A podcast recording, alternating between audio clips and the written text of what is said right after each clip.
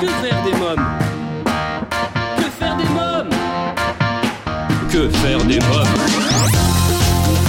Que faire des mômes Que faire des mômes Que faire des mômes Que faire des mômes Que faire des mômes Eric Couder Bonjour à tous, c'est Eric Couder, bienvenue pour ce nouvel épisode de votre podcast Que faire des mômes en compagnie du professeur Alain Deloche.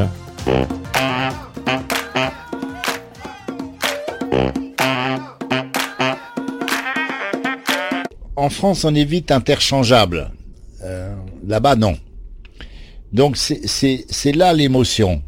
C'est pas tellement le geste technique que, je sais faire, c'est le contexte. Et le plus beau quand même, c'est de voir un enfant condamné, dont on sait qu'il est condamné, sauvé par un geste que je dirais quand même simple. Ça c'est très émouvant. Euh, et ça multiplie euh, ça multiplie l'indignation quoi. Euh, c'est pas normal quoi. C'est pas normal. Parce que on est confronté à des enfants très gravement atteints mais c'est pas c'est pas des leucémies qui demandent des greffes de moelle et des choses compliquées coûteuses. Non. La chirurgie cardiaque de base elle est assez simple. Elle est assez simple quand même. Donc pourquoi priver ces enfants de cela? Alors on découvre à travers le livre euh, que très souvent les hôpitaux euh, sont mal équipés, hein, tout simplement. Il y a des coupures d'électricité, il manque du sang, de l'oxygène, et puis il y a également un trafic euh, au niveau euh, des médicaments. Bon, il y a deux grands pays qui sont visés, c'est l'Inde et la Chine, et qui inondent le marché africain de médicaments qui sont des copies parfaites. Donc, euh, quand un gosse a une méningite cérébro-spinale et qu'il a besoin d'antibiotiques, euh, on voit tout de suite le résultat. Et c'est très difficile de lutter contre euh, ces malfaçons. Mais c'est- en milliards de dollars les bénéfices, les marchés, le marché. Alors, bien sûr, on lutte, tout, est fait pour lutter, mais le problème n'est pas résolu. C'est un, c'est un des plus grands scandales au monde, je trouve. Surtout quand il s'agit d'enfants que l'on va traiter avec des comprimés qui n'ont rien, en fait. Alors, évidemment, euh, quand on se trouve en train d'opérer euh, à Bamako ou, ou à Phnom Penh ou euh, ailleurs, c'est vrai que on n'a pas ce côté sécuritaire que l'on a en France. C'est à la panne d'électricité, bon, on n'en a pas en France. Est-ce que là, on s'y attend? Mais quand il arrive, c'est quand même plus de son, plus de lumière. Moi, il m'est arrivé de finir des opérations avec une torche.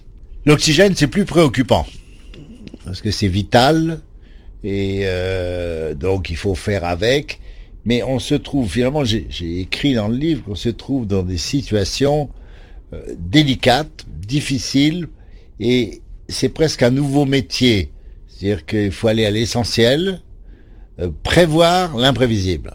Oui, une équipe à un moment donné qui est carrément allongée par terre, une équipe qui est avec vous, et c'est eux qui donnent leur sang. Hein. Ça, c'est arrivé en Égypte, c'est arrivé ailleurs aussi. C'est-à-dire que on a une hémorragie.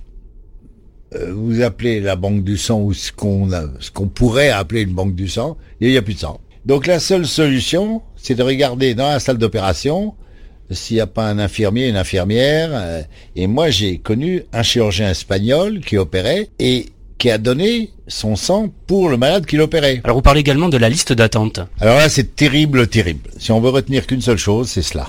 Parce que la liste d'attente, ça n'a rien à voir avec la salle d'attente. Les listes d'attente, en médecine, c'est tout autre. Par exemple, il y a les listes d'attente de greffe cardiaque. Donc ces listes sont des enfants, sont faites d'enfants, qui ont un diagnostic, un pronostic. Et on met en liste d'attente en attendant la possibilité de faire un geste. Le plus terrible pour nous, c'est que de temps à autre, on barre un nom. C'est ça le plus terrible du terrible.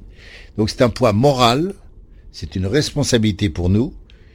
Et dans certains pays, ça prend une ampleur. euh, Le Mali, par exemple, euh, le professeur Diarra a 2700 enfants en liste d'attente. Il a un grand cahier. euh, et cette liste d'attente, c'est extrêmement pesant. Extrêmement pesant. C'est est-ce qu'on ferait mieux de pas en faire Parce que, au fond, comme on n'a pas toujours la solution, c'est ça le terrible. Bon, notre liste d'attente, elle, elle est présente dans une trentaine de pays dans le monde. On espère que d'ici peu, quelques années, eh ben, qu'il n'y ait plus de liste d'attente.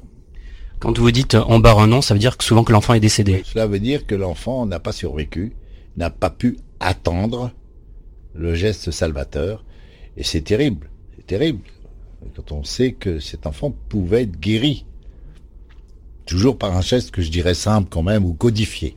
Le plus terrible du terrible, ça c'est arrivé euh, une fois au Sénégal, c'est-à-dire qu'on avait une liste d'attente, puis on appelle pour faire venir l'enfant en France, c'était dans le cas précis en France, c'était il y a plus de dix ans, et la réponse est revenue, mais ça m'a beaucoup choqué. L'enfant est mort hier.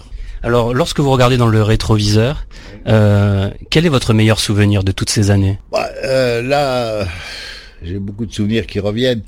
Je dirais le sommet, c'est d'ailleurs, je l'ai décrit dans le livre, c'est ce petit enfant qui était condamné par les médecins au Cambodge. Euh, je sortais de l'avion, je vois un enfant en réanimation, mais qui était complètement mourant. Et les médecins l'avaient condamné. Le médecin l'avait condamné sous prétexte de mauvais karma. Euh, il était mourant. Mais j'ai mais c'est pas possible, quoi. C'est karma, ça veut dire. Euh, et j'ai dit, on le perd dans deux heures. Et cet enfant, il avait une tête d'ange.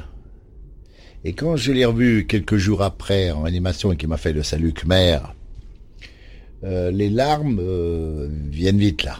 Donc, sauver la vie d'un enfant, c'est quelque chose. Et hein. eh bien voilà, que faire des mômes pour aujourd'hui, c'est terminé. Rendez-vous au prochain épisode pour écouter la suite de cette interview. Bye bye